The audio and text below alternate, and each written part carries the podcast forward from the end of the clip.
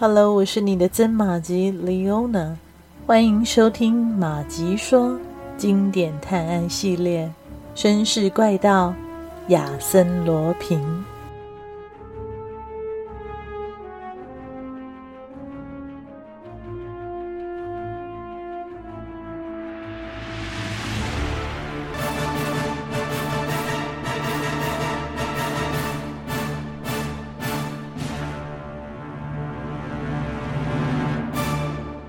从早上八点起，十二辆搬家马车就把布洛涅森林大道和比若大道之间的克莱沃街塞得水泄不通。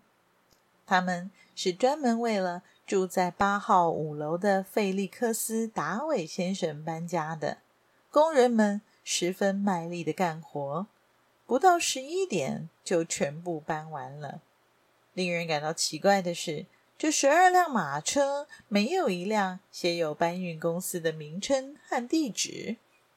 费利克斯·达韦先生是个气质优雅的年轻人，时常穿着精致时髦的衣服，手中总是拿着一根手杖。这时候，他徐徐地横越大街，来到一条小路上，在一张长椅子上坐下。离他不远的地方，一个妇人正在看报，一个孩子蹲在地上玩沙。加尼玛尔呢？费利克斯头也不回向那个女人问道：“今早九点就出门办事了，去哪了？”他说：“去警察总局。”一个人？嗯，昨天晚上收到电报了吗？没有。他家人还是和以前一样信任您吗？是的。今天早上我帮了加尼玛尔夫人一些小忙，她就把她丈夫做的事都说给我听了。你做得很好，在没有新的命令之前，你还是每天这个时候来这。说完，菲利克斯·达韦站起身来，向太子门附近的一家中国饭馆走去。他在那儿简单的吃了点东西之后，又回到了克莱沃街。夫人。我只想上楼看一眼，待会儿就把钥匙还给您喽。他很客气地对门房说。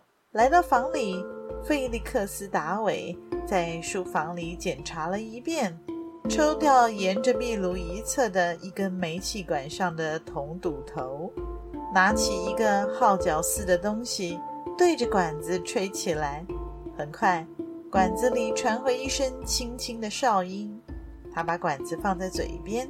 压低声音问道：“迪布勒耶，旁边没人吧？”“没有。”费利克斯·达韦把管子放回原位，然后推开壁炉上的一块大理石装饰，一个洞门随之开启，可以看见暗道的最下面几阶楼梯。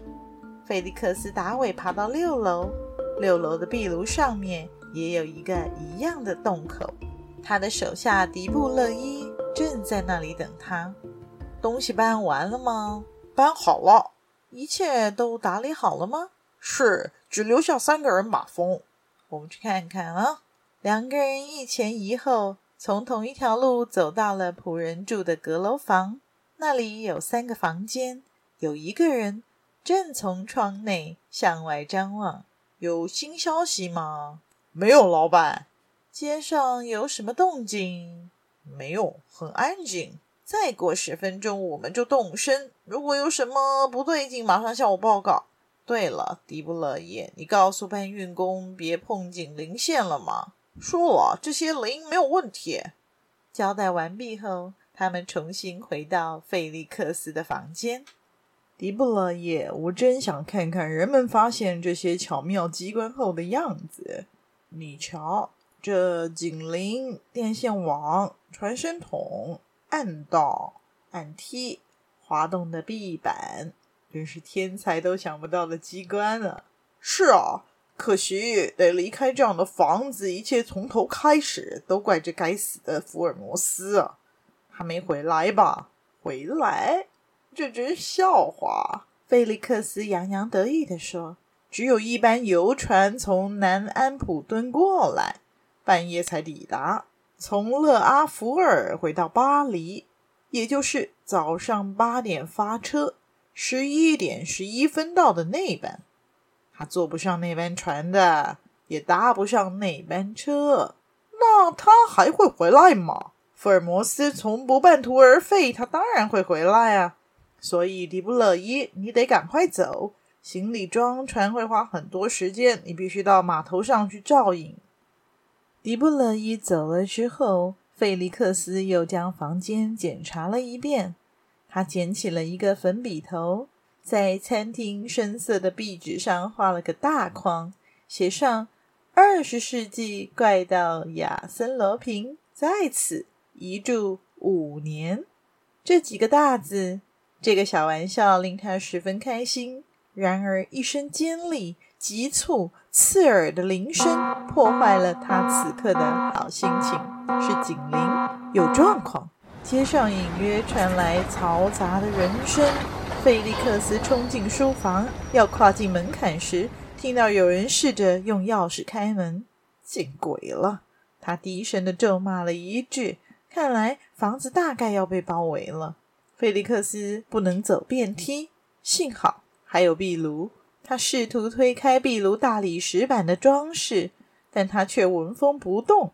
费利克斯有点紧张，他深吸了一口气，使出全身的力气去推，依然是没有动静。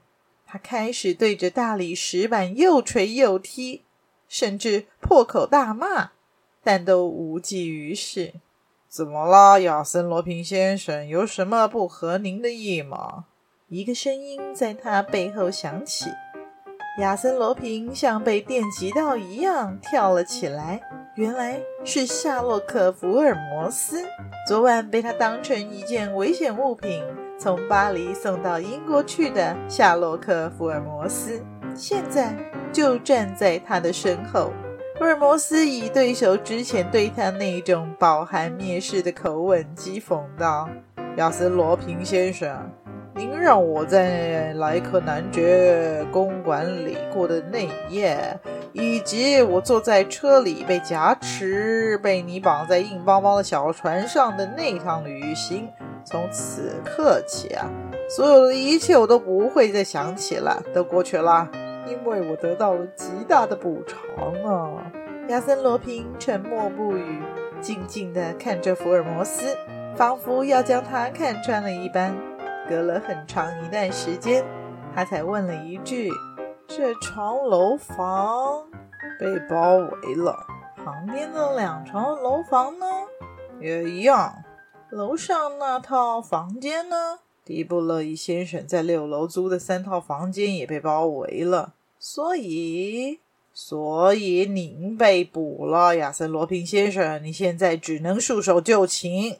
亚森·罗平现在所感受到的就是福尔摩斯当时坐车兜风的心情，相同的狂怒，相同的折服，相同的不得不承认失败呀、啊，先生，我们扯平了。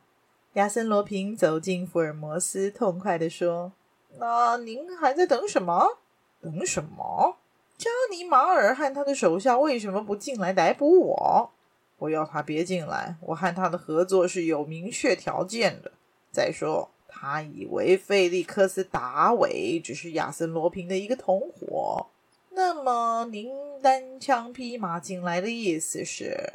我想先和你谈谈。”哎呀，真没想到，在这种险峻的情况之下，居然还有人比较喜欢说话，更胜于动手呢。亚森·罗平笑了起来，手舞足蹈的，像个孩子。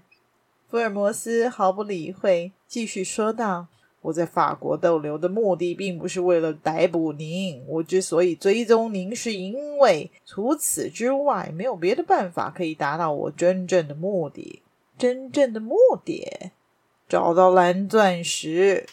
我答应过克罗宗伯爵夫人会找到它，所以这枚钻戒您必须给我。很遗憾啊，不可能。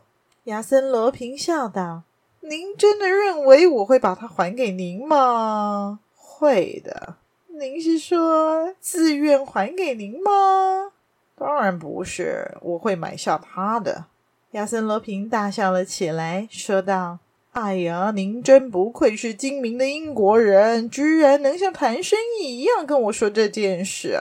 这本来就是一笔生意，但是您能给我什么呢？克洛蒂小姐的自由。福尔摩斯掏出表，再过十分钟就三点了，三点整我就会叫加尼马尔进来。那我们还有十分钟可以说话呢，福尔摩斯先生。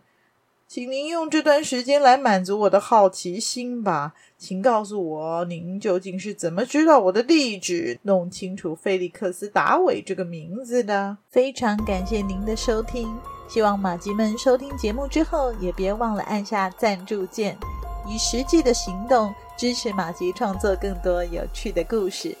也欢迎加入马吉的 Facebook 本专，搜寻“马吉说芝麻的麻”。吉利的吉，说故事的说，更欢迎大家帮忙转发分享，让更多的朋友认识这个节目。